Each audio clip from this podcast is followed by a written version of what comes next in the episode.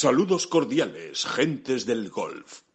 La espera ha terminado. Llega el momento de... Bola provisional.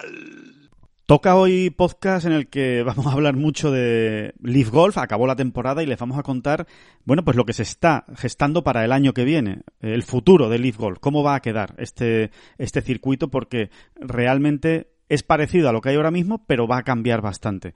También les vamos a comentar pues la última noticia que ha llegado desde el PGA Tour que le da un poquito más de flexibilidad a los eh, jugadores para hacer su calendario y que eh, tiene sus matices interesantes porque también entra Europa en todo esto que les vamos a, a contar. Y por supuesto hacemos un repaso a todos los torneos que hay esta semana en juego que son pocos, porque no hay muchos torneos, pero sí son muy importantes porque sirven para clasificar para el circuito europeo. Hablamos evidentemente sobre todo de la final del Challenge y de la escuela del, LP, del, bueno, la escuela del circuito europeo.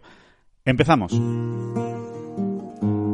No son las flechas la culpa del indio, que no son las flechas la culpa del indio. Si hay viento, si llueve, no influye en el swing no importa si es marzo, noviembre o abril. La culpa del indio, la culpa del indio, la culpa del indio, la culpa del indio. Mm-hmm.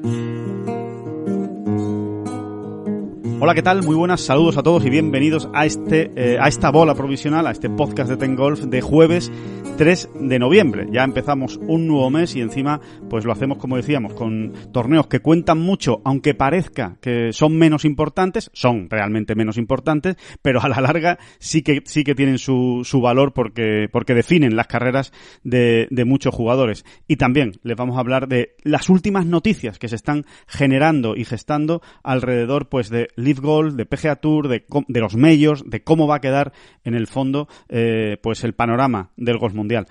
David Durán, muy buenas, ¿qué tal? ¿Cómo estás? Muy bien, pues aquí, ¿qué tal tu disfraz de Halloween? bueno, ¿Eh? te, lo, te, lo, puedes imaginar. Con un par de gomillas tenía suficiente para, para, ir disfrazado. O sea que, nada, nada. Yo, yo la verdad es que del tema de Halloween no, me gusta verlo. ¿No, ¿eh? terminas, me gusta ¿no terminas de verlo? No, reconozco que cuando, eh, pues el otro día, por ejemplo, ¿no? El, el, la noche de autos, la noche de Halloween, eh, salí por la calle tal y cual y estuve viendo a, a, todo el mundo disfrazado, a mucha gente disfrazada, sobre todo a la gente joven, y me gusta, o sea, me parece divertido. Unos disfraces me gustan más que otros, evidentemente, pero yo lo de disfrazarme ya yo no, no, no, no me veo, no, no, no, me, no me siento, no me siento. No soy muy del disfraz de Halloween. ¿Y, y tú? No, no, no, no, no, no, no. ahí me he quedado, me no. quedé. Ahí me, ahí me quedé también en, en, algún limbo, ¿eh? Me quedé en algún limbo. Y, no, o sea, todavía no sé qué es eso. ¿Es truco o trato lo que se dice? Sí, ¿no? Yo creo que sí, que es truco o sea, o trato. todavía no sé qué es eso. O sea, no, de verdad, no sé en qué consiste. O sea, eh, o sea, te preguntan truco o trato y, y tú claro, tienes que elegir y, y, entonces ¿qué ocurre? Yo, yo, a ver, yo entiendo que si haces trato, eh, no pasa nada, sí. simplemente que es que le tienes que dar, pues, entiendo que un, unos caramelos, ¿no? A, lo, a los niños. Y si no hay trato, hay truco, entonces te hacen algo, que no sé lo que es, sinceramente. Pero pero pero pero me lo estoy inventando completamente. O sea es una idea que tengo de que será así pero pero realmente no soy no soy nada especialista en Halloween. Lo, lo admito. Pero mm, no no me conmueve no me conmueve sencillamente toda esta ola de disfraces y demás que halloweeniense es... halloweeniense ¿eh? No, no, no, no. Que es impresionante. Por otro lado, ya. No me ha llegado, no, no me ha tocado la patata, Alejandro, este tema. ahora, ahora, todo te tiene que tocar la patata. Exacto. ¿sabes, no? Todo te tiene que emocionar. Si las cosas no emocionan, es que no, es que no están bien hechas. Entonces, eh, ¿Tú crees que algún día nos va a conseguir emocionar Leaf Golf? Esa es la gran pregunta. Esa es la gran pregunta eh, a día de hoy, ¿no? Bueno, le, eh, le vamos a contar, ¿no? Le vamos a contar más o menos lo que. Porque claro, acabó la temporada de Leaf Golf y ahora mismo de lo que se está hablando sobre todo es de qué va a pasar, ¿no? A partir de ahora, qué va a ocurrir el año que viene. Eh, recuerden que va a ser un calendario de 14 torneos, no de 8, como ha sido este año, es decir, 13 más la final. Eh, todavía no sabemos el calendario, no se ha hecho oficial, pero sí sabemos algunas cosas, ¿no? Pues prácticamente damos por hecho que se va a jugar en Valderrama, aunque todavía no se haya hecho oficial, como sede nueva, ¿no? Que, que hasta ahora no estaba en, en el calendario de Leaf Golf. También, eh, por lo que cuentan, eh, parece que el, que el Golf va a ir a México, va a ir a Mayacoba, eh, es decir, Mayacoba se cae del circuito americano y se incorporaría a Leaf Golf. En este caso, parece que incluso Mayacoba podría ser hasta el primer torneo del calendario del año que viene, entre Mayacoba y Yeda. está la duda de si en febrero empezará Leaf Golf, pues ahí en México o en Arabia Saudí pero sobre todo yo creo que eh, lo más interesante, eh, David, es eh, analizar el, vamos a decir, modelo de negocio, que es una frase que está muy de moda ahora mismo, ¿no? Cada vez que se habla de estas cosas, o, de, la fórmula, o del sistema, cómo va a funcionar realmente el Golf. Porque lo que es más importante en todo esto es que el, el, el, pozo sin fondo de petrodólares de Arabia Saudí, en cierto modo, en cierto modo, y ahora explicamos los matices, se va a terminar. Es decir, a partir del año que viene, y eso es eh, el mensaje a todos los equipos y a todos los capitanes, los equipos de Leaf Golf se van a tener que autogestionar. Esa es la idea, ese es el concepto, digamos, de Leaf Golf a partir del año que viene. ¿Autogestionar qué significa? Pues sacar tus propios ingresos, pues para pagar a tus jugadores, para pagar los contratos, eh, para pagar todo aquello que quieras pagar. Es decir, pues si le quieres pagar los viajes a los Cádiz, pues tendrás que generar tú el dinero suficiente para pagar ese, esos viajes. Entonces, todos los contratos que ya están firmados con Leaf Golf evidentemente están garantizados. Es decir, lo que han venido a firmar con Leaf Golf todos los jugadores, pues eh, Dustin Johnson, Cameron Smith, Sergio García, es una especie de póliza de seguro con Leaf Golf. Que resulta que el equipo eh, de Sergio García, por ejemplo, el año que viene no alcanza el presupuesto necesario para cubrir pues los pagos a todos los jugadores eh, y todos los gastos necesarios del equipo. En lo que, a lo que no llegue el equipo lo cubriría Leaf Golf. Pero claro, eso es hasta ahora los contratos que están firmados. La idea es que en cuanto vayan acabando los contratos, ya Leaf Golf no va a estar tan detrás de todo esto, ya no va a estar el dinero árabe tan detrás, se tendrán que autogestionar eh, los equipos. Y evidentemente eso ya implica un nivel de mm, conquista o de captura de patrocinios muy importante, porque esto al final se va a tener que eh, va a tener que sobrevivir con patrocinadores, como una empresa absolutamente eh, privada y, habitual a la que estamos acostumbrados. Para que sea... momento en el cual hay que volver a bajar a la arena, o sea, descender al fango. Y el fango de todo este asunto es que interese, porque eh, claro la, cuestión, o sea, la cuestión entran aquí en juego fundamentalmente las televisiones. O sea, no nos engañemos, ¿no? Eh, em, para que cada una de las escuadras de los equipos consiga los patrocinadores pertinentes, mm, mm, entendemos todos que, que bueno, que, que, que, el, que Leaf Golf, o sea, la competición pura y dura, ¿no? O sea, lo que ellos eh, han organizado, lo que ellos han montado, tenga unas audiencias eh, desde luego mucho más altas de las que está teniendo hasta ahora, que es que no se puede hablar ni de audiencias porque realmente tampoco han tenido un soporte, ¿no? Digamos, ¿no? Eh, bueno, han tenido, han tenido efectivamente su propia página web y el canal de YouTube, más algunas eh, televisiones en algunos países que lo han emitido, ¿no? Eh, así que, e-, evidentemente, no, no, no tenían un contrato de televisión. Ahí has dado en la clave, David, porque ¿qué es la gran, cuál es la gran obsesión a día de hoy de Leaf Golf?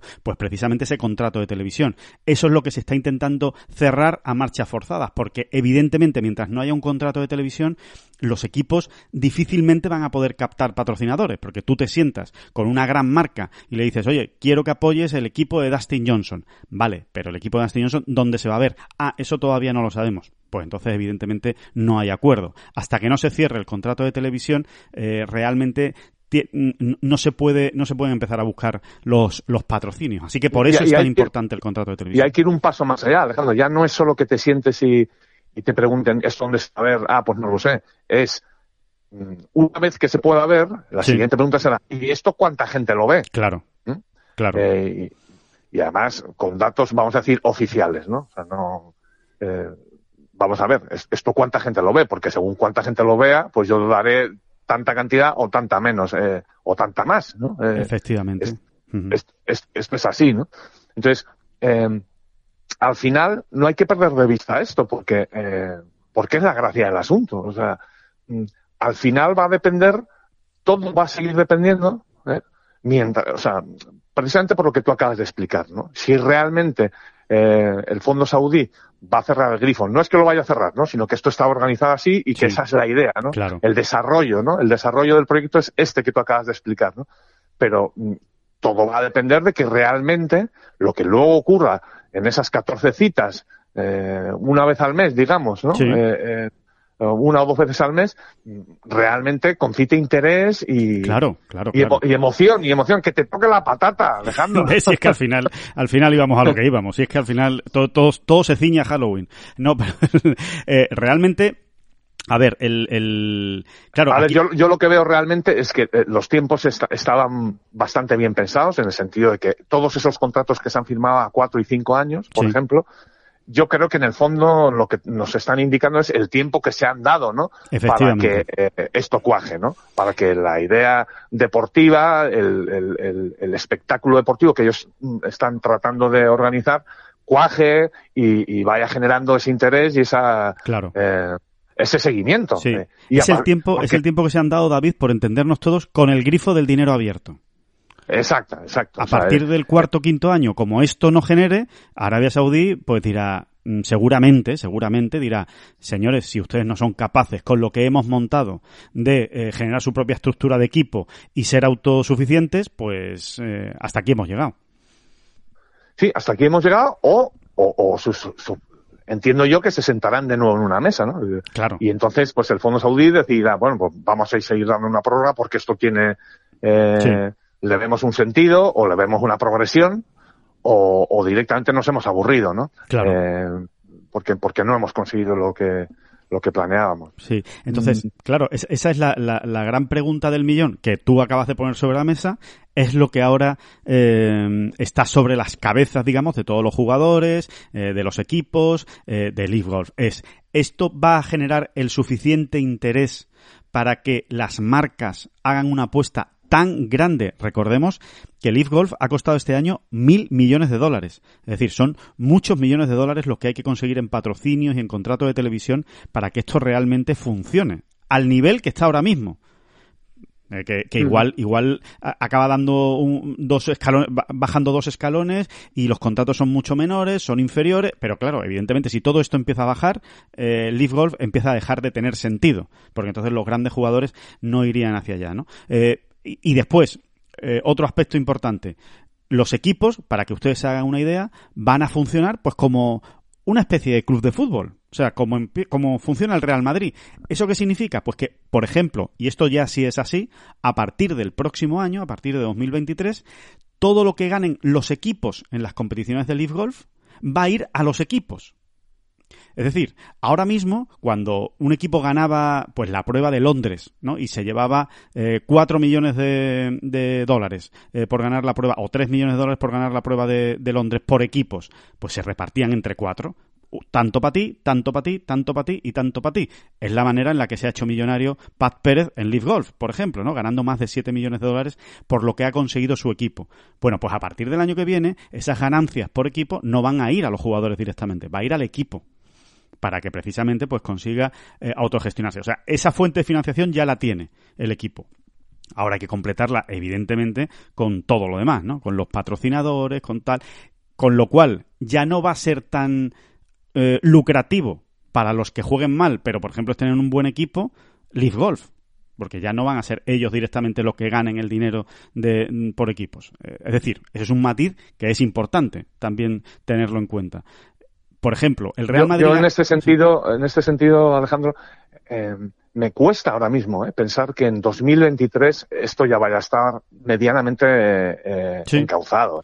Es lo que, Sí, es, es lo que el Leaf Golf le ha dicho a los equipos, pero claro, eh, ahora, No, no, ahora no, habrá que ver si no, llega que, es, eso. que es la idea, pero exacto, eh, insisto, vuelvo a hablar, eh, o sea, creo que hay que tener en el horizonte ese plazo de cuatro o cinco Claro. años, ¿no? Yo para 2023, eh, sinceramente, no lo veo, porque es que estamos a noviembre, ¿eh?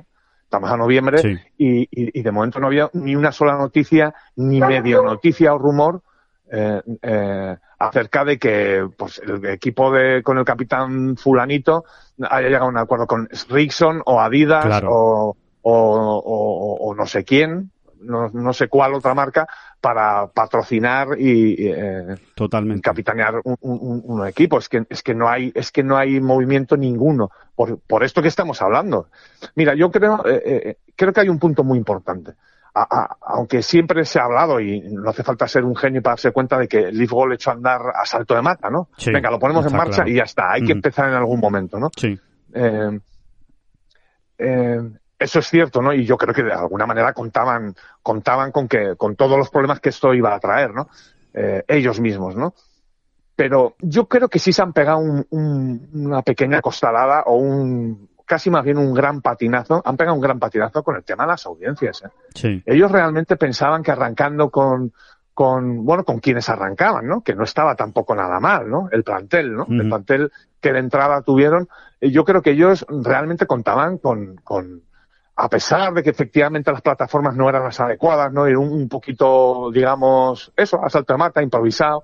Mm, eh, realmente los números que se están barajando y que nadie en Leaf Golf ha desmentido, ¿eh? ojo, ¿eh? nadie en, el Golf ha salido a decir, no, oiga, no, que esto no es así, son verdaderamente alarmantes. A, mí me, a mí me lo parece, es la sensación que, que, que uno tiene. ¿no? Sí. es que para lo bueno... David, en todos los sentidos. O sea, es, es, que es, es, terrorífica las cifras, ¿eh? De, de 75.000 eh, esos 75.000 espectadores. Espectadores, eh, es que 75.000 espectadores para el montaje que se ha hecho y aunque, insisto, se haya improvisado y etcétera, etcétera, es una auténtica basura. Es una basura. O sea, con eso no vas a ningún lado, ¿eh? Y en ese sentido yo creo que sí que están muy preocupados, ¿no? Eh, realmente a eso le tienen que dar un empujón ya mismo, ¿no?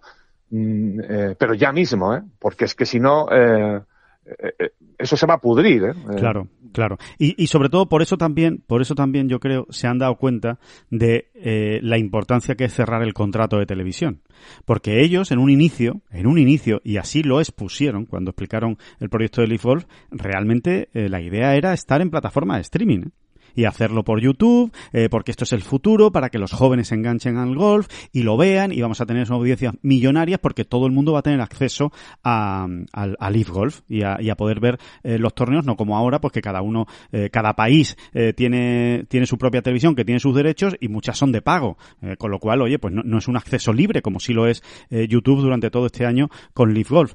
Bueno, pues al final resulta que Internet tiene muchas cosas buenas eh, y también tiene muchas cosas malas. Una de las cosas buenas, evidentemente, es que los datos son fríos y transparentes.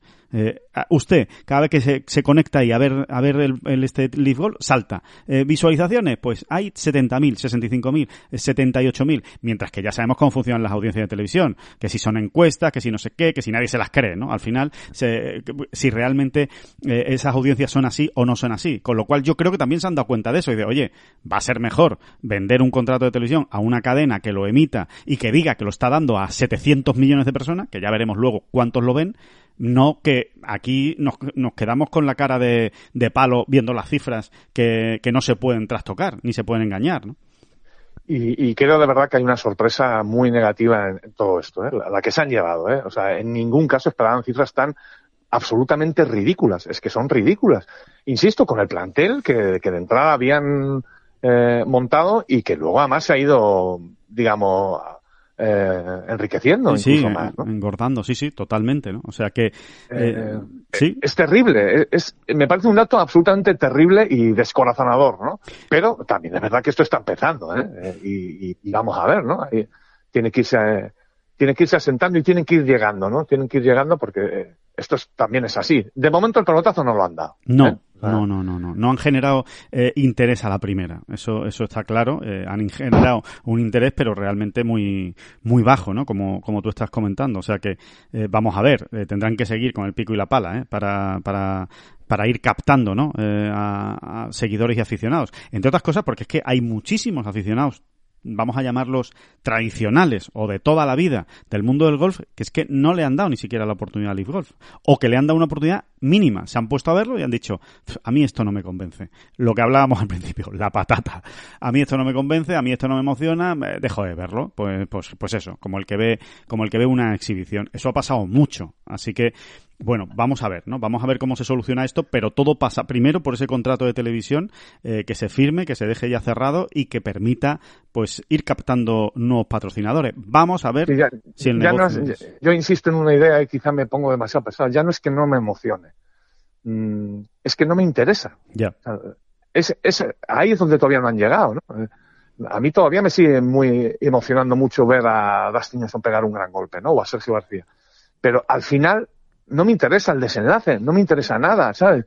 Pues puedo zapear, ¿no? En un momento dado, ¿no? Claro. Eh, y ver y bueno y, meterme un, ratito un ratito en, el, lío, ¿no? tal. Sí, sí, sí, sí. Pero, pero, es que no me interesa no me interesa lo que está ocurriendo realmente no ese fondo eh, eh, ese suelo, ese cimiento, no, no lo tengo. Y eso es lo que les, les está faltando. Claro, y, y, vamos a ver eso, porque eso sí que no se compra. O sea, vamos a ver eso, cómo lo acaban consiguiendo, porque es lo más importante. Realmente es lo más importante. Eh, Em, algunos detalles más, eh, David, respecto a Leaf Golf, por, por ir avanzando. Eh, nombres, nombres que ya están sonando con mucha fuerza para el próximo año. Eh, nosotros les contamos lo que sabemos, evidentemente, confirmación oficial, de momento no hay. Cuando la haya, pues evidentemente la hará Leaf Golf o el jugador en cuestión. Uno de los nombres principales que parece ser que está muy cerca, si es que ya no está hecho, si es que no está hecho ya, perdón, eh, es el de Patrick Canday. Eh, dicen que la negociación está muy avanzada, según nos cuentan, pues prácticamente en Leaf Golf, eh, ojo, en Leaf Golf se da por hecho que Canley se va a incorporar en 2023 al, a, a Leaf Golf. Eh, ¿Y, y, y quién va de la mano de, de, la mano de Patrick Canley incluso al baño? ¿eh? ¿Quién, es su, ¿Quién es su gran amigo? ¿Quién es su pareja en todo tipo de torneos, llámese Zurich, Presidents o Ryder Cup? Bueno, pues evidentemente seguro que todos están pensando ahora mismo en Sander Schoffele, ¿no? Bueno, pues eh, Sander Schoffele efectivamente también está negociando, pero lo que sabemos nosotros a esta hora, o sea, jueves 3 de noviembre, 9 y 5 de la mañana, San Fermín, en el que estamos grabando este podcast, es que no hay acuerdo. Que Schoffele, para que ustedes nos entiendan, ¿eh? Eh, hablando mal y pronto, se ha subido a la parra en sus eh, pretensiones, que está en su pleno derecho de pedir lo que él quiera y estime conveniente por jugar en Leaf Golf, pero Leaf Golf estima que lo que pide es muchísimo dinero y de momento no hay acuerdo. Eh, si se baja de esa que cifra, lo habrá, lo habrá. Que lo habrá. Amigos digo, y amigas, lo habrá. Eso, eso ya se lo, se lo contamos nosotros, ¿no? De, de, de cómo digo funciona. Yo, eh, digo yo que lo habrá, pero esto es una eh, absoluta especulación, ¿no? Sí, bueno, Entiendo vamos a ver yo. hasta dónde llega, vamos a ver hasta dónde llega la, la fortaleza negociadora de Schoffele. Es que a lo mejor Schoffele ha echado cuenta y ha dicho que no, que no, que a mí es que es esto lo que me compensa. Y desde aquí para abajo, pues me quedo donde estoy. Que estoy, que sí, estoy encantado. Si, si son ciertas las cantidades de, que andan por ahí, ¿no? En la nube. Sí, sí, sí. Dice. Dígalas, dígalas, eh, porque tampoco, o sea, no, no, es nada confirmado, es simplemente lo que nos llega.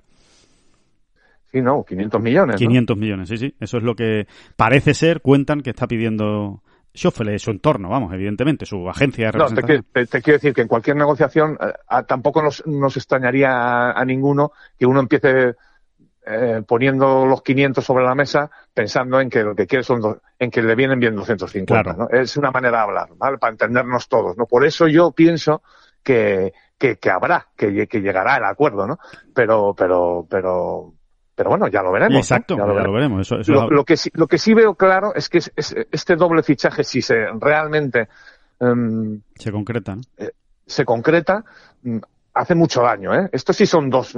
Sí. O sea, es unido al de Cameron Smith. Estos son top ten mundiales, ¿eh? Sí. No, esto no es.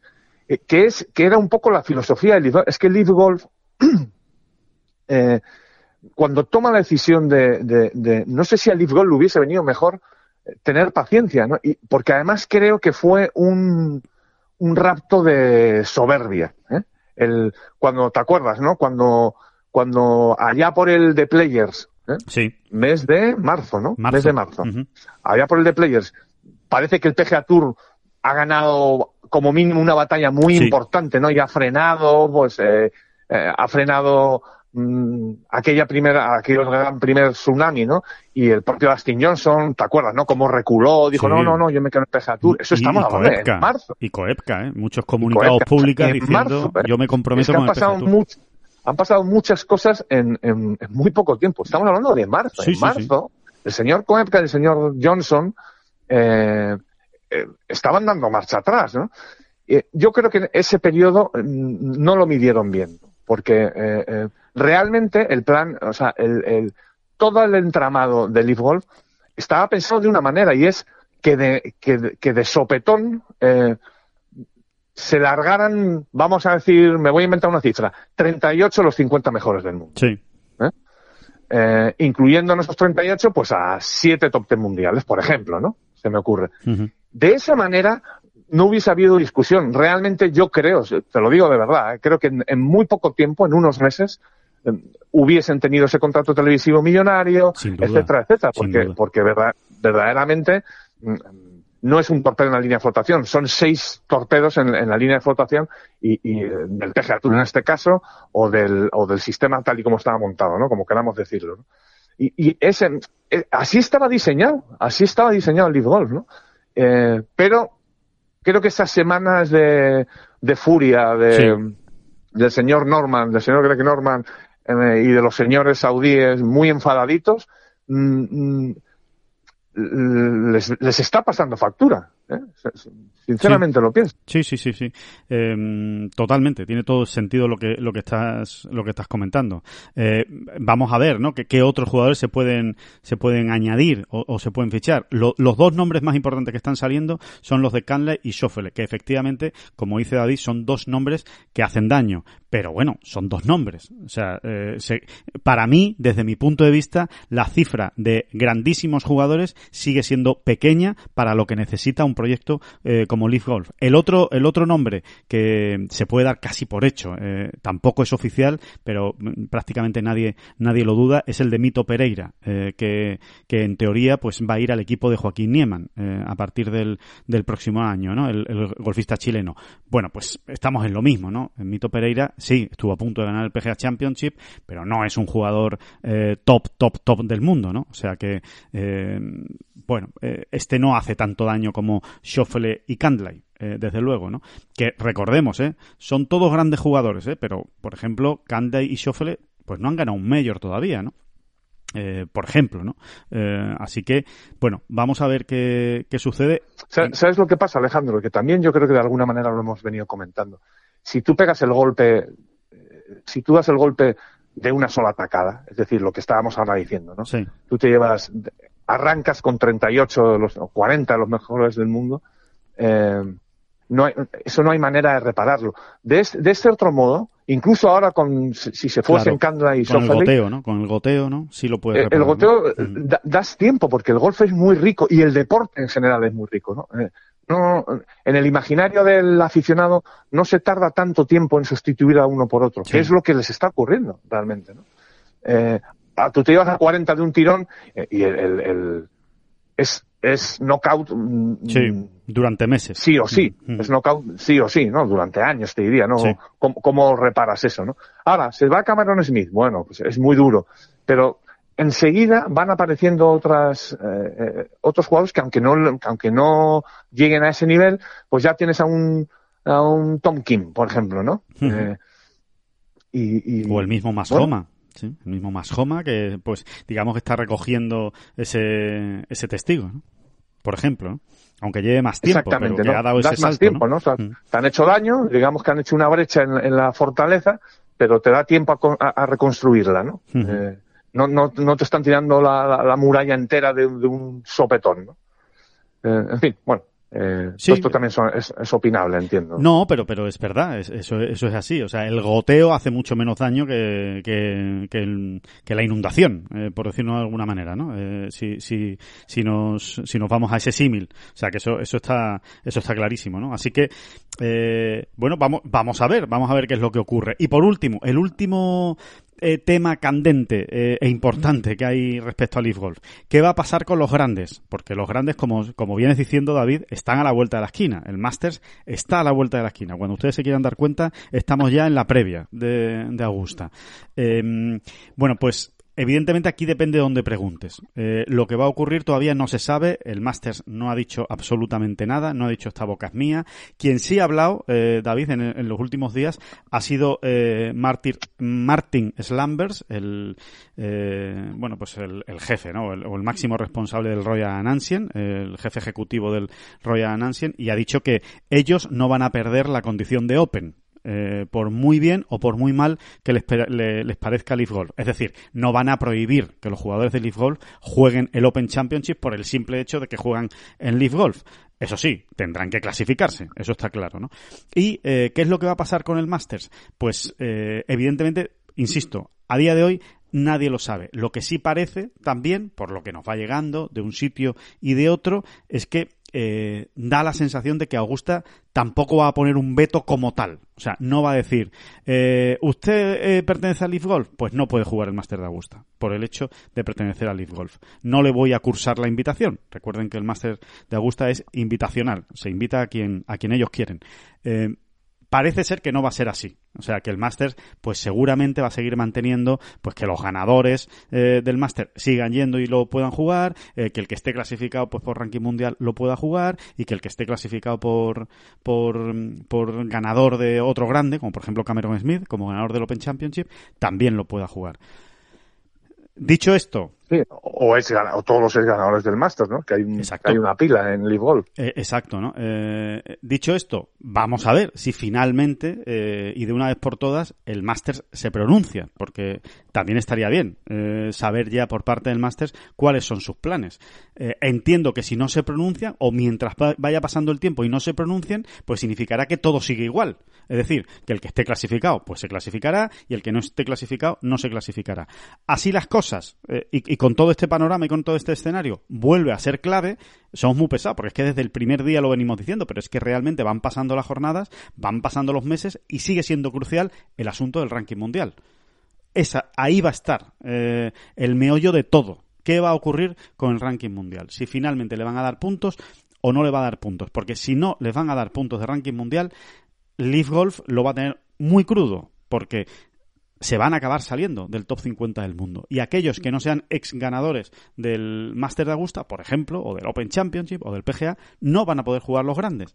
Y si no vas a poder jugar los grandes, vas a tener mucho más difícil poderte llevar a las grandes, a las grandes estrellas, ¿no? Llevarte a Leaf Golf a las grandes estrellas. Así que vamos a ver qué ocurre con el ranking mundial que de momento no ha dicho esta boca es mía y se van cumpliendo los plazos. Recuerden, ¿eh? recuerden que en, cuando eh, cuando Greg Norman eh, y Leaf Golf pidieron entrar en el ranking mundial, se hablaba de más de un año para que tomaran la decisión. O sea, estamos hablando que mínimo hasta finales de 2023 no vamos a saber algo. Mínimo. Así es, ¿no? Yo cada vez esto lo veo más como dos, mm, bueno, como dos eh, eh, organizaciones paralelas y que quien se vaya a Leaf tiene que asumir que se va a otro modo, a otro estilo, a otro modo y también a jugar. Eh, y, al final todo es lo mismo, es jugar al golf, ¿no? Eh, y hacer las menos posibles. Pero mm, entiendo que, esa va a ser la línea, porque no, no termino de ver. O, o que ocurra lo que también todos estamos esperando, es que, que, que Leaf Golf en ese sentido dé uno o dos pasos hacia adelante eh, y, modifique de alguna manera su sistema de competición, su manera de competir para poder aspirar a cuanto antes mejor a, recibir puntos de ranking mundial. Claro. Aún así. Y hay otra, hay una otra posibilidad que también hemos comentado alguna vez y que es interesante porque también está ahora mismo sobre la mesa, se está volviendo a hablar de ella y es que los, eh, los grandes eh, establezcan paralelamente una clasificación mm, para Leaf Golf. Es decir, me lo voy a inventar. Eh, pues imagínate que el máster dice, Venga, pues yo eh, de igual manera, ¿no? Que, los que los eh, 50 primeros del mundo, ¿no? Eh, o los finalistas de la FedEx, por ejemplo. A 31 de diciembre juegan el Master siguiente, pues voy a establecer que los tres primeros del Leaf Golf, del, del último ranking del Leaf Golf, juegan el Master. Bueno, pues eh, es, otra posibilidad que está ahí, pero que yo no terminé bien. Por lo que acabas de decir del señor Slambers, Sí. Mr. Slambers, ¿eh? Para los amigos, Por supuesto. eh, y, bueno, y en general, ¿no? Me, me- me cuesta ver que US Open o Open Championship eh, proceden de esa manera, ¿no? Eh, teniendo en cuenta que son los dos abiertos, ¿no? Los dos Claro. abiertos de los cuatro grandes, ¿no? No, no, señores, ya las previas están ahí para el que las quiera utilizar. ¿no? Efectivamente. Pero eh, que en un momento el PGA o, o, o el Master lo hicieran, bueno, pues es otra posibilidad que está ahí. Yo, de todas maneras, creo, Alejandro, pero vamos, por sentido común, ¿eh? Sí. No, no por otra cosa. Que el, que el Master sí se va a pronunciar de aquí a final de año, y ya no queda tanto, en este sentido, ¿no? Eh, y, y espérate que no nos llevemos alguna sorpresa. ¿eh? Sí. Espérate que no- Las cositas que nos van contando por aquí y por allá, de los pues, pequeños movimientos Sí. en Augusta Nacional, en Augusta Nacional todo es muy, Muy opaco pequeño. realmente. Sí, y los movimientos son muy pequeños, efectivamente. Hay que ir interpretándolos. Sí, sí, sí. Exactamente, hay que leer mucho entre líneas, ¿no? Eh, pero es verdad que todos esos movimientos es de naturalidad y, y, y aquí no ha pasado nada, ¿no? Eh, y todo apunta a lo que tú has dicho, ¿no? Que pues que todo va a seguir igual. Pero mm, yo tampoco descarto una sorpresa final, ¿eh? Eh, Claro. Eh, precisamente porque la Augusta Nacional eh, en, en- en muchas cuestiones es impredecible. ¿no? Sí, absolutamente impredecible y además nadie sabe realmente lo que lo que se cocina ahí, ¿no? En esa en esa directiva del Bueno, y por lo que, lo, que, lo que ocurrió, lo que, perdón, lo que ocurrió en su momento, ¿no? Sí, Y es que eh, eh, ex ganadores, o sea, perdón, sí, ganadores, del. Master mm, se fueron a Live sin tener la certeza eh, confirmada por el Augusto Nacional de que iban a poder jugar por el hecho de ser chaquetas verdes. ¿eh? O sea, eso es así, eso es así. Eh, pues vamos a ver si se confirma esa certeza, si no, o qué ocurre. Y yo creo que en unas semanas lo vamos a conocer. Sí, en, breve. Pues, eh, y todo esto irá arrojando luz. Y todo esto irá por fin, eh, pues, eh, conformando el auténtico escenario del golf mundial. Sabremos, pues, eh, o los jugadores realmente sabrán a qué atenerse. A decir, oye, pues me voy a Leaf con todas las consecuencias. ¿Que cuáles son? Pues que solo entran los tres primeros del, del ranking de Leaf Golf. Bueno, pues yo ya decidiré si me parece que para entrar en el Master me es más fácil a través de Leaf Golf o no, o me quedo en el PGA Tour porque los 30 primeros de la FED se clasifican para el Masters y a lo mejor para mí concibo que es más fácil meterme a través del PGA Tour que a través del Leaf Golf, pero por lo menos todos sabremos con las cartas con las que se juegan, ¿no? Y, y, y cada uno pues tomará... Pero vamos, que al final esto es una cuestión de dinero, Alejandro. Todo el que se está yendo al default es por dinero. Sí, y sí, además no es algo, no creo que estemos hablando de algo feo o peyorativo. No, no, no, Eh, no. Es así. Es la y lo que, lo que nunca hemos entendido es que se haya intentado maquillar toda, todo eso, ¿no? Al revés, nos- cuando alguien ha salido y ha dicho, mire señores, esta es mi jubilación, esto es lo que tal, esto es lo que me viene bien ahora, yo creo que todo el mundo, mm, todo el mundo más o menos sano eh, de, de- de la, de la pelota, eh, de la perola, Sí. eh, pues más o menos lo entiende, ¿no? Eh, y es, es, es así. Eh, y, y, y por otro lado, si quieres Alejandro, y vamos entrando en otro tema, Sí, el PGA Tour también al va PGA dando Tour. sus pasitos, Sí, sí, va sí, dando sus pasitos, ¿no? Es la noticia, otra de las noticias importantes de esta semana, efectivamente, que tiene que ver con el calendario de las grandes estrellas. Eh, cuéntalo, David. No, exactamente, ¿no? Eh, eh, eh, vamos a, a reconstruirlo todo, ¿no? Había 13 eh, torneos elevated, elevated, Mira, eh, qué bien, como- como- te queda fenomenal, ¿eh? Lo, no, lo sí, llevo ensayándolo dos días. Lo desde el último podcast. Elevated. Eh, bueno, eh, recordaremos, Sí. ¿no? Esa cifra de los 13 torneos elevated, más los cuatro grandes, más los tres eh, torneos eh, que cada cual debía elegir. Sí. A- al margen de los elevated y de los grandes, para un total de 20 torneos, ¿no? 20 fue la cifra que salió de aquella famosa reunión con los 25 o 30 mejores del mundo. ¿no? Esa es, la de Delaware. Ujú. era el compromiso. Bueno, pues, ¿qué pasito ha dado el PGA Tour? Es un pasito, parece pequeño, pero tiene su importancia. Bueno, pues, eh, de esos 13 elevated, eh, el PGA Tour va a permitir a, a los grandes jugadores faltar a uno. Siempre que aleguen causas eh, profesionales o personales. Mm, Ahí cabe todo, obviamente. Claro. Es una manera de decir, eh, mm, os dejamos os- eh, para que organicéis vuestro calendario con un poquito menos de apreturas, ¿eh? Sí. eh, y, y más a vuestro gusto, pues uno os lo podéis saltar, ¿no? Eh, bueno, exactamente eso, ¿no? Te puedes saltar uno y, y eh, Es sin decir, que, que de, ello de- te... de 13 hay que jugar 12, digamos, ¿no? Como mi- el mínimo ahora pasa a ser 12. Básicamente. Exactamente. Sin que ello te, te, provoque quedar excluido de la, de la famoso Impact Program. Efectivamente. ¿no? Sí, que es, digamos que, reparte... es el castigo por no jugar los Elevator. Es no, no contar para el Player Impact Program. Exacto. Exactamente. Aquel jugador que el año que viene deje jugar dos Elevated, que va a haber casos, ¿eh? También lo vamos a ver. habrá? ¿eh? Sí, sí, sí, alguno habrá. Sí, sí, los va a haber. Ya ha habido gente que ha dicho, yo en un momento dado me lo pensaré, ¿no? Eh, entiendo que a lo mejor será gente que no aspira a ganar mucho dinero claro, con el impact. ¿no? Exacto, exacto. Que, que, que, de por sí ya sabe que no, que no está arriba, ¿no? En, en las clasificaciones de, del impact, exacto. O incluso otros, de esos casos va a haber menos, pero alguno habrá también, algunas sorpresas que nos llevemos, o, o, incluso otros casos de, de, gente que sí aspire a ganar mucho dinero en el impact program, pero eh, pero decida que es lo mejor para él en ese momento, ¿no? Que, que, que ya tiene mucho dinero en el banco, ¿no? Exacto. Hablando mal y pronto. ¿no? Exacto, y que prefiere descansar, ¿no? Que prefiere no jugar ese torneo o lo que sea, ¿no? Sí, sí, sí. Exactamente, Eso porque, pues por ejemplo, prefiere preparar mejor un Major. Exacto. Eso Algunos puede... de esos casos vamos a ver también, ¿no? Eh, de jugadores, eh, casos concretos irá viendo, ¿no? Uh -huh. eh, bueno, esa es, esa es la historia. El otro anuncio del PGA Tour. Importante. Muy importante, mm. muy importante también. Y es que de esos tres eh, torneos aleatorios que tienen con el que los... A discreción de los jugadores, a, a libre disposición ¿no? de los jugadores, sí. Uh -huh. De esos tres torneos que tienen, con el que tienen que completar el calendario, eh, el, el, PGA Tour permite a, a todos estos jugadores eh, quitarse, restar uno de esos tres de los torneos que hay en otoño. ¿eh? Vale que recordemos que son torneos que no cuentan para hacer SCAP, por es. ejemplo, ¿no? Uh -huh. Y que se supone pues que van a ser esa CJ Cup, ese Zozo Championship, bueno, esos torneos que se están disputando ahora. Exactamente, ¿no? Eh, ya lo dijo Rory, lo anunció Rory, y cuando habló Rory ya dijimos en su momento, cuando Rory habla de estas cosas, eh, eh, es porque el, el, el, asunto va muy enfocado sí. ya, está ya muy, muy, más que madurado, ¿no? Bueno, pues efectivamente se ha hecho oficial el PGA Tour, o sea, los jugadores van a poder restarse uno de esos tres torneos en otoño. Uh -huh. Y lo que está por ver, y todavía no está confirmado, que también lo adelantó McIlroy, es que además los jugadores del circuito europeo que tienen las dos tarjetas sí. ¿eh?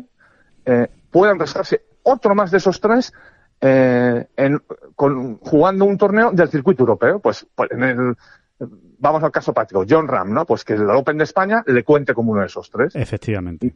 Y, en este sentido, Alejandro, el cambio de fecha del, del Iris Open, del Open de Irlanda, sí.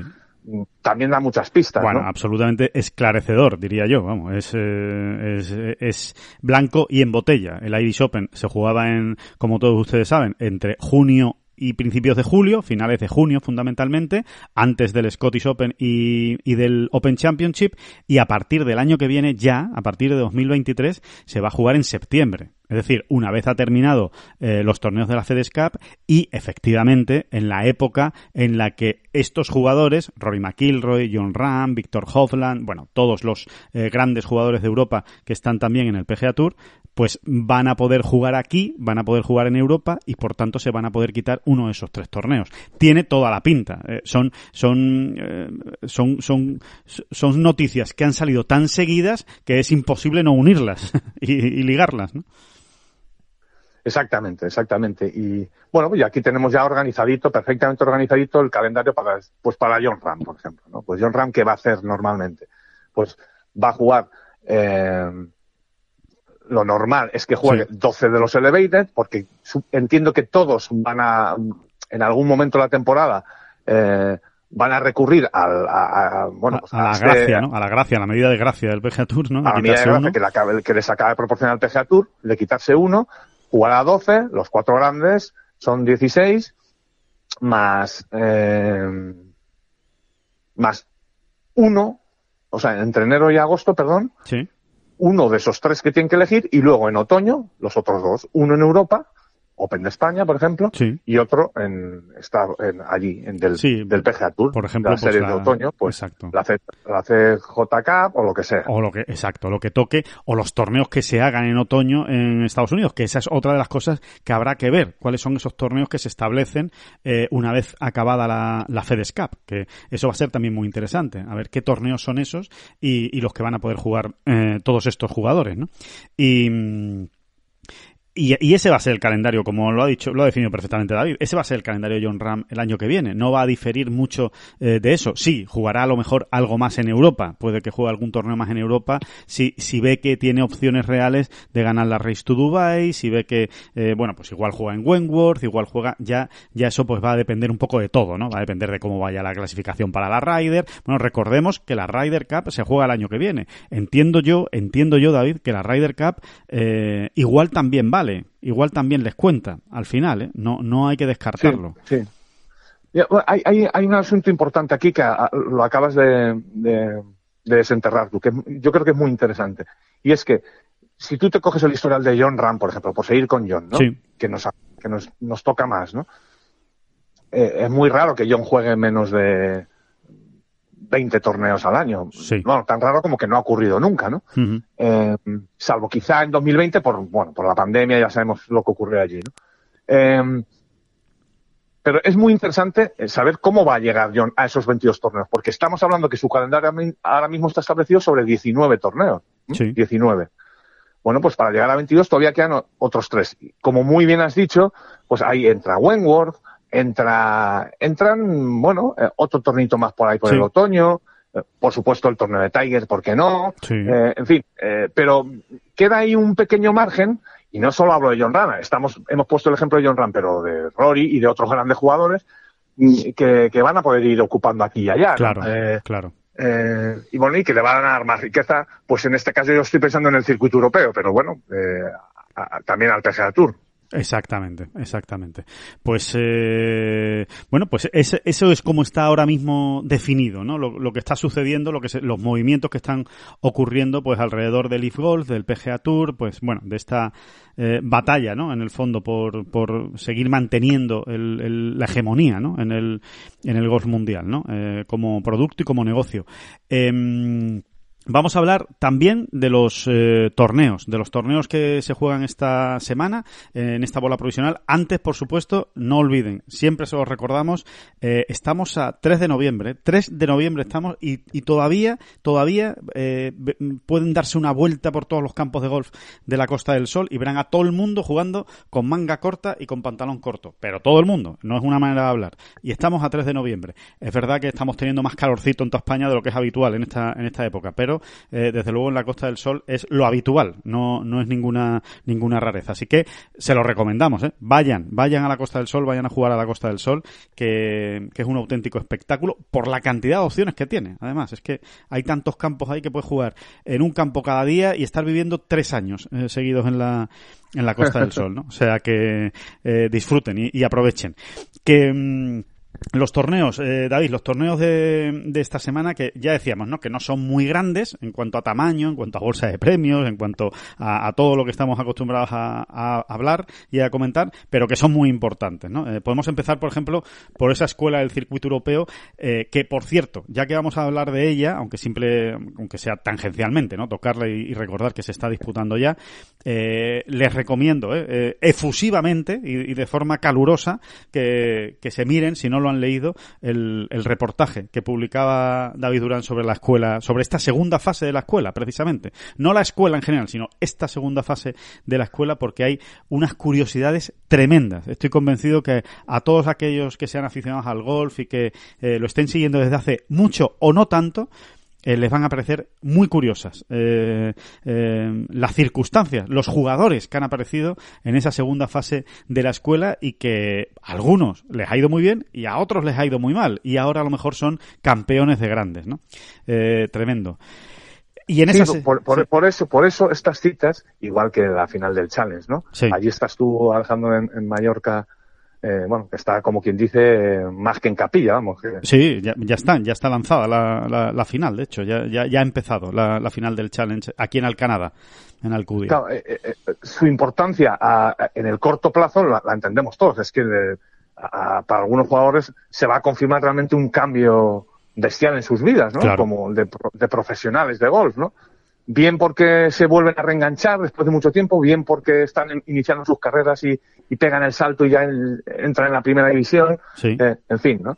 Eh, pero también es, es muy interesante y muy importante a largo plazo, porque es que en, este tipo de torneos mm, dentro de unos años descubriremos cómo eh, eh, un tipo que ahora mismo tampoco nos suena de muchísimo, ah, mm, pues realmente se ha convertido en, estrella mundial. Eh, cruzo los dedos para que no acabe en Leaf, porque tú sabes que yo a Leaf de momento... De momento que se queden donde están. Con, mucho cariño, ¿eh? desde el cariño, desde el cariño lo digo. ¿eh?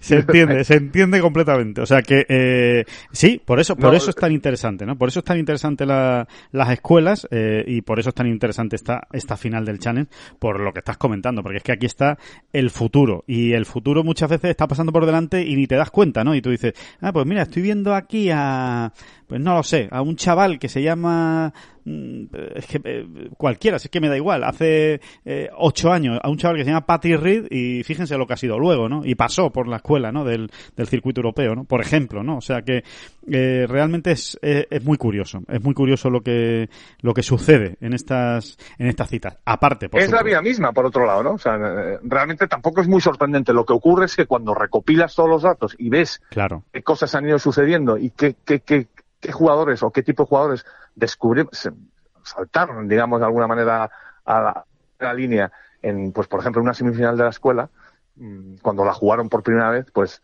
mm, realmente es, es yo diría que es hasta divertido irlo comprobando, ¿no? Pues aquel año que Tommy Fleetwood juega por primera vez, llega por primera vez a una semifinal de la escuela con 20, 21 añitos y, y, y se las dan todas en el mismo carrillo, ¿eh? O sea, acaba el 40 y no se mete ni en la final, ¿no? Tommy Fleetwood, ¿no? O aquel otro año, bueno, en fin, eh, hay casos para, todo, para todos los gustos, ¿no? Patrick Reed, ¿no? Patrick Reed en 2011 estaba jugando por primera y única vez una semifinal de la Escuela del Circuito Europeo. Patrick Reed. Sí. Eh, y, y, y, el tipo se metió en la final, ¿eh? Y en la final no pasó ni el corte. Eh, esas son las cosas que ocurren, ¿no? Y que luego son claro, viéndolas con las perspectivas perspectiva del tiempo, como estoy yo, y madre mía, es que estás eligiendo palabras muy complicadas, David. no, no, no creas, no, si yo me puedo liar fácilmente con la más sencilla, ¿eh? eh no, no, eso, ¿no? Viéndolo con la, o sea, cuando pasan ya por el tamiz del tiempo, es, es, resulta muy interesante, ¿no? Muy Ahora he elegido tamiz, que es muchísimo más fácil. mira que mira que rico el vocabulario español, ¿eh? que mm, bueno, lo que no sabemos todavía. Eh, Pero tú me perdonas, ¿verdad? Tú me perdonas esa, esa aversión, hombre, por Dios, repulsión que siento por Live ¿no? Tú me la perdonas. Hombre, por Dios, hombre, por Dios, no te voy a perdonar eso y, y todo, hombre.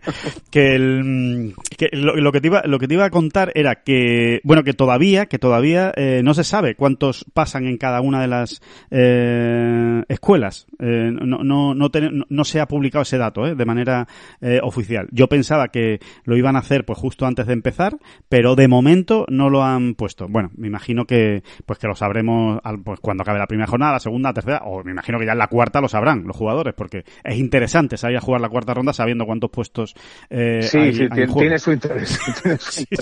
para saber si tengo que hacer un verdi, no tengo que hacer, en fin, ese tipo de cosas nimias, pero que al final son importantes.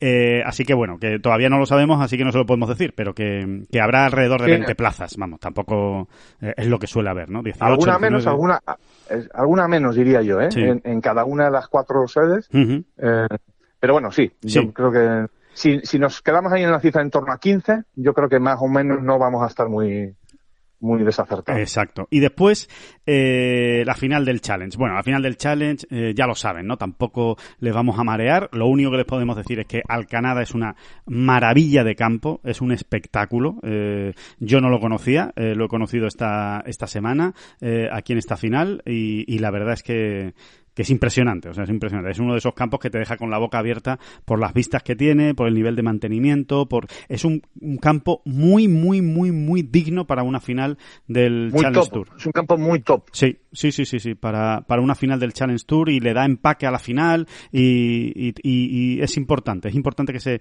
que se celebren este tipo de, de campos. Por cierto que habrá televisión esta semana y va a ser por primera vez, ¿eh? nunca en la historia, en la final del Challenge Tour había habido televisión en directo, eh, había habido resúmenes, evidentemente, al acabar las jornadas, pero no televisión en directo. Bueno, pues esta semana va a haber televisión en directo. Sigue creciendo ¿no? el circuito europeo de esta manera y, concretamente esta final eh, del Challenge. Y como saben... No hay, pues que ser, no hay, que ser un para anunciar, ¿eh? para anunciar. que, que, las audiencias serán superiores a las del Leaf Bueno, eso, eso está bastante claro.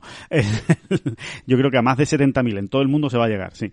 El, el, les decimos que, ya han empezado, ya ha empezado la, final, ya está en juego y que tenemos a cuatro españoles. Ya lo saben, ¿eh? pero bueno, eh, por recordárselo, están eh, Javier Sainz, eh, está Emilio Cuartero, Borja Virto y Alex del Rey. De esos cuatro, hay uno que David prácticamente podemos decir que lo tiene hecho, que es Alex del Rey. Al menos eso dice la historia, ¿no? Lo publicamos precisamente ayer en, en Tengolf y jamás... Un gran dato, un gran dato. jamás un jugador que ha llegado en el puesto 16 del, del eh, de la, del ranking, ¿no? De la Road to Mallorca en este caso, pero del ranking del Challenge Tour, jamás que ha llegado al final el puesto 16 ha bajado más allá del 20. Eh, con lo cual, eh, ¿va a pasar esta vez por primera vez por el pobre Alex? Pues no, entendemos que no.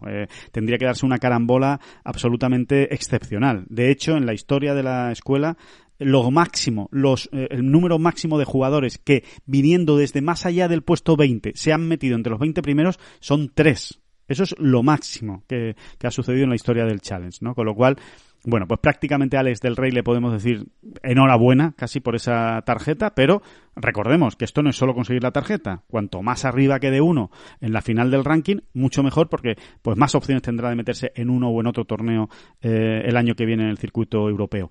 Y los otros tres lo van a tener que hacer muy bien. Eso es, eh, eso es así. Tanto eh, Virto, Sainz como Cuartero van a tener que hacer una gran final. Y cuando hablamos de gran final, pues evidentemente depende de cada uno. Las cuentas las tienen en, en Tengol para no marearles, pero eh, Cuartero es que el que lo tiene un poquito más cerca, pero todo lo que no sea un top 10, pues prácticamente no le va a dar ninguna opción. Y, y los otros, pues un poquito más. Top 5, top 3 en el caso de Javier Sainz. En fin, una gran final de la escuela necesitan los tres pues para dar esa, esa campanada eh, para el golf español que sería sumar otra tarjeta.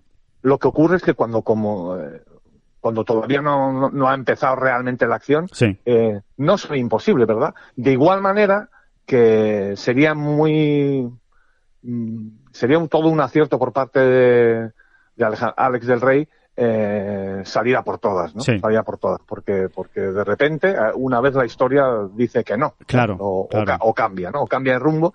Entonces, eh, yo, creo que está muy claro lo que hemos dicho. O sea, básicamente, sus opciones matemáticas son elevadísimas, ¿no? Pero, pero hay que amarrarlo, ¿no? Hay que amarrarlo. Sí, sí, sí, sí, efectivamente. No está cerrado, no está cerrado y, y bueno, y, la, la, historia está llena de excepciones. Eh, así que esperemos que no, que no ocurra, pero que efectivamente, que gane, que gane la final y así no hay ningún lío ni ninguna cuenta es más lo que, te diría, es lo que te diría, es que Alex del Rey tiene que salir con esa mentalidad. con el cuchillo entre los dientes a ganar el torneo, a ganar un torneo de gol. Sí. es, esa es la, ese es, ese es el lema, venga, ese es el lema. la leña, la leña. que, mm, bueno, eso y, y, para ir terminando, para ir cerrando con esta bola provisional, eh, muy pendientes estaremos también este fin de semana en Tengolf de lo que ocurre al otro lado del charco, en México, en Mayacoba, eh, en ese Worldwide Technology eh, at Mayacoba, que se juega, eh, bueno, pues en el Camaleón, en el, en el recorrido del el espectacular resort, ¿no? Que hay en Cancún y que, y que vamos a estar muy pendientes porque tenemos a dos españoles, ni más ni menos. Tenemos a Adri Arnaus allí y tenemos a Enrique Marín, Enrique Marín, el andaluz de Soto Grande, que consiguió la invitación a través de la previa que se celebró en Madrid, en La Moraleja. Vamos a ver qué es capaz de hacer Adri Arnaus, ¿no? Mucho interés, sobre todo en esta vuelta después de la, de la lesión que le hizo perderse, eh, pues, eh, Valderrama y Mallorca y Portugal Vamos a ver qué puede hacer en, en Mayaco Barnaus y, si es capaz de pegar ese gran pelotazo. Que gran pelotazo ya no es que gane, eh, David, sino que realmente se vea arriba y con opciones en un torneo del PGA Tour. Exactamente, ¿no? Y, y, que además, cuando lo decimos, nos lo creemos. sí, sí, con Adrián por medio, nos creemos cualquier cosa, realmente, ¿no? Eh, es lo es lo bonito que tiene este jugador, ¿no? Nos lo ha demostrado tantas veces, ¿no? Que, que te crees yo, yo me creo, o sea, tú ahora mismo me dices, no, no, que se jugó ya ayer la primera jornada, a mí no te has enterado de nada, eh, que va líder, y dice, ah, pues, ah, pues, pues sí. creo perfectamente, ¿qué quieres que te diga? Sí, sí, sí, sí, no me, no me sorprende, no me sorprende, no me parece algo descabellado, ¿no? Así que, bueno, pues vamos a ver, vamos a ver si le sale bien las cosas a Arnaus esta, esta semana, que, oye, recordemos que no deja de ser otra manera de acceder al circuito americano, que es el gran sueño, objetivo, barra, deseo de, de Adri Arnaus.